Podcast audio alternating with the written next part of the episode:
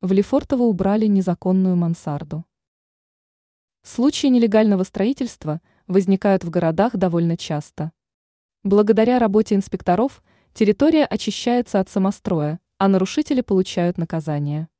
По информации агентства «Москва», пресс-служба Госинспекции по недвижимости Москвы со ссылкой на начальника Ивана Боброва сообщила об обнаружении и устранении нелегально возведенной мансарды.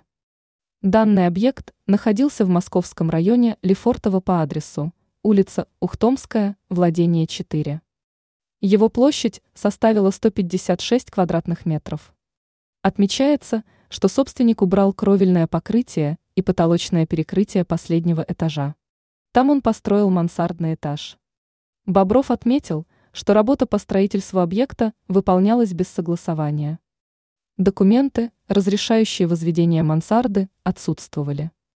В ведомстве отметили, что по решению суда мансарду признали самостроем. Там же заключили, что в данный момент этаж, возведенный нелегальным путем, ликвидирован Государственной инспекцией по недвижимости.